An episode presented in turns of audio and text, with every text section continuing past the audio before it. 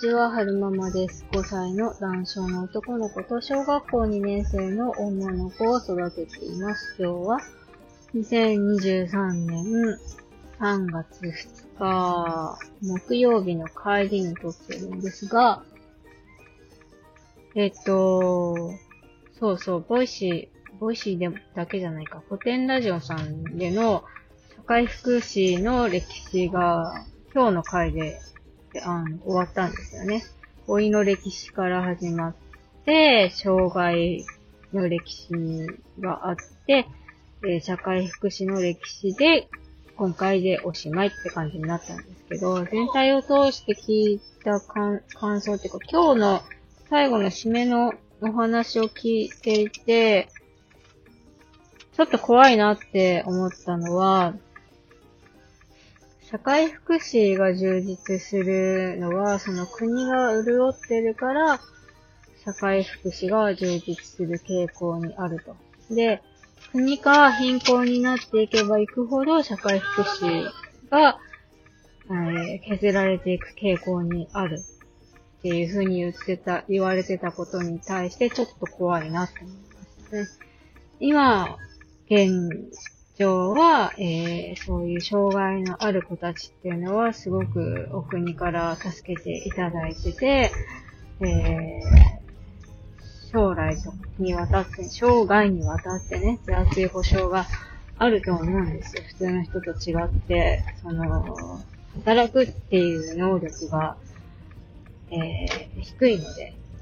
低いと思われているので、そう。だからお国からね、手厚い保障が受けられていると思うんです。で、今現在、現、え、なになに好きなとこピッしていいよ。今現状の私たち親世代は、まあそうやって生涯にわたって、えっと、我が子をね、お国が守ってくれるからって思ってるけど、もしね、この先日本がすごく貧困な国、貧弱な国になっていったら、社会福祉費が、社会福祉費っていうのかな、そこら辺が削られて、守ってもらえなくなっちゃうかもしれないのかってことに気がついて衝撃を受けたんですよね。なんか、あの、親泣き跡問題とかよく聞くんですけど、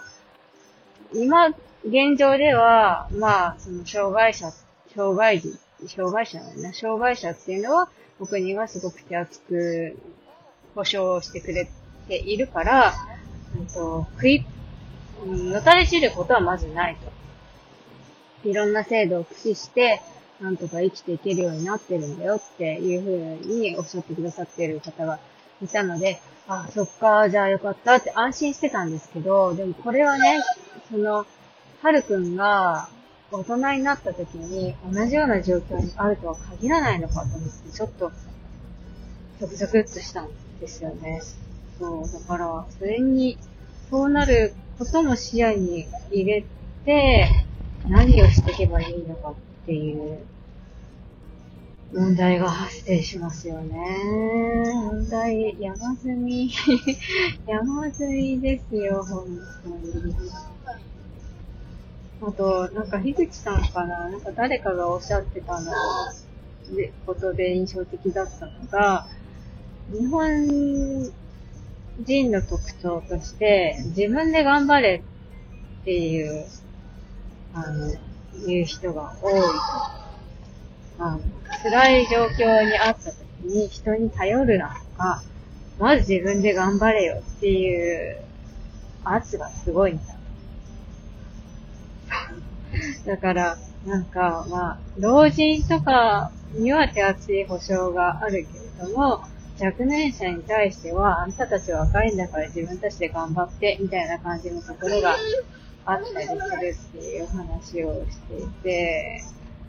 そうじゃない国もあるからそういう話をされてたと思うんですけど、うん、うん、その、コテンラジオだけじゃなくて、今回、 Voicy で、えー取り上げられている、なんだっけ自分を大事にする方法だったかな、んか更年期についていろいろ話されてる方いらっしゃって、パルさんもなんか、なんだっけ、夏村のなんちゃらかんちゃらっていうプロジェクトに参加してお話、更年期についてお話しされてましたけども、うんと、更年期の後も、うーん、なんだろうな、パフォーマンスが落ちる時期なんだ。女性も男性も更年期になると。だけど、それを抜けると、パフォーマンスは前の、前のように戻ったりするケースもあるから、その、一時の期間、ちょっとペースダウンするのを、えー、みんなで助け合って生きていけるような状態になるといいね、みたいな話をされてたんですけど、現状の日本は、歯を食いしばって頑張れよっていう社会だっていうふうにおっしゃってて、なんとも言えない感情になりましたね。それとともにちょっと思い出してしまった記憶があって、一時、熱烈自己紹介の時にもお話したと思うんですけど、一時ね、私歯医者さんで歯科助手の仕事をしてたんですよ。で、結構、副院長先生は、あの、仕切ってる歯医者さんだったんですけどね、副院長先生、あの、息子さんの方ね、あの、院長先生はもうおじいちゃんで、もう引退間近みたいな感じで、えー、間近か、間近な感じで、副院長先生がメインになって経営をしてたんですけれども、ちょうどね、あの、まあ、面接の時にもね、お父さん、な、前の会社なんで辞めたんですか？って言われて、うちのお父さんが癌になって、で、店を手伝ってくれって言われたから辞めたんですって正直に言ったんですよ。で、でも、その、手術もして、で、あの、就職しようよみたいな感じになってきたから、就職活動してるんです。的な話とか、なんかまあいろいろ他の話もしたと思うんですけど、まあそう、そういういろいろ見学もして、面接もして、で、正直にお父さんの原因で辞めましたってことも言って、採用してもらえたんですけど、その後お父さんの体調悪くなっちゃって、で、うーん、休んだりとかしてる時期があったんですよね。そう。そうそう。お父さんが、うん、救急車で運ばれて、で、その後、脳に癌が転移して、えー、喋れなくなった時にちょっとお休みいただいてたんですよ、数日間。で、それで、お父さんね、喋れないのに、頑張って、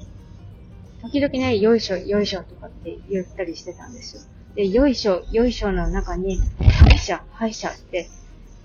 お父さんが言ってたから、なおこや、あの 休ま、休んでないで、仕事行けよってお父さんが言いたいんだろうなと思ったので、分かったお父さん、じゃあ、私明日から仕事に行くからって言って、仕事に行ったんですけど、その時にね、副院長先生に言われたんですよ。なんて言われたと思います？あなた、そうやって休んでるけど、休んでる間にも、あなたの社会保障費って、うちらの会社っていうかその、病院で払ってるんだからね、そういうところも分かって休んでちょうだいって言われたんですよ。衝撃的でしたね。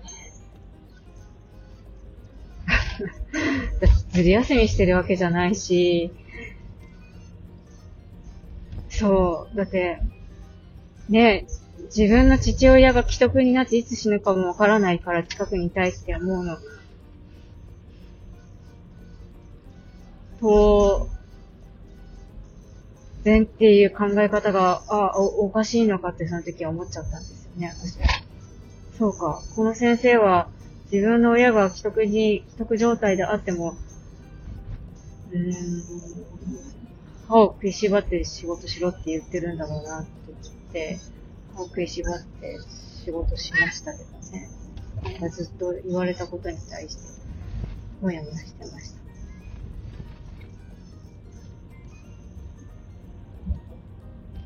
うまい具合にやればよかったね。なんか一応、お試し期間中だったとは思うんですけど、月給制になってたでもそうやって頻繁に休むんだったら時給制に切り替えてみるとかさ、その、休んだ分を日割りでさ、やるとか、そうすれば、欠勤の分はお金発生、給料発生しないから、そういう、お給料発生しないってことはその分の社会保障、あ、社会保障費その保険とか、えー、何でしたっけ？あの、雇用保険とかって、雇用主と本人とで折半してるわけでしょ？だから、その分、お給料が引かれれば、その分の、なんだろう、額とか減ると思うんですよね。そこら辺分かってなかったのかもしれないんですけど、払ってんだからねって言われて、ああ、そうですか。わかりました。じゃあ、ご出勤します。思ったのを、なんか、ふと思い出しましたね。その日本人が歯を食いしばって頑張れ的な精神があるっていうのを聞いて。うん。でもなんかその、その、社会、税金も、日本人は何、日本人って、まあ、全員が全員そうじゃないと思うんですけども、古典ラジオさんでお話しされてた方、あさお話しされてたのは、その、税金に対して不公平に感じる人が多いと。偏りがあるんじゃないかみたいな。それは健康な人は、えー、健康保険たくさん取られてるけど、自分は健康で全然病院に行ってないから不公平じゃないかとか、思ってる人がいる。でも、健、病院にはかかってないかもしれないけど、その、道路があるのだって税金のおかげだし、公立の学校に行くのだって税金のおかげだし、うーん、安全に日本で暮らせてるのだって税金のおかげだし、そう、そうなんです。自分は今は、その、うん、なんだろうな、税金の恩恵を受けてないように、感覚に陥ってるかもしれないけど、でもみんなで、みんなみんな等しく税金の恩恵は受けてるんだよっていうところが、なんか日本人って欠落してるよね、みたいな話をしていて、あの、なんか、この間配信した障害児に否定的な意見に触れてしまったっていうのにも、ちょっと通ずるものがあるなってね。障害があるって分かってるのにどうして読むのみたいな。そういう意見。なんで、うん、出産前診断受けなかったの？とか。そういうのにも通ずるんだろうな、って聞いてます。ね。なんか最後の方のその社会保障の歴史に関してはちょっと難しくて、あんまり頭に入ってこないところがあったんですけど、ゴミの歴史とか、その障害の歴史昔は障害者だって思われてなかった人たちも、とテクノロジーが進化して、社会が複雑化してくることで、その、前は健常者だった人が障害者になったりしてるよね、みたいな話を。なるほどね、そうなのか、とか、その、いろいろ勉強になる回でしたね。えー、気になる方はぜひ検索して聞いてみてください。 Voicy でも聞けるし、YouTube でも見れるし、Spotify と Spotify でも聞けるらしいし、ポッドキャストでも聞けるらしいです。ぜひぜひ検索して聞いてみてください。最後までお聞きくださいまして、ありがとうございました。それでは、また。止めれるかな？こっち。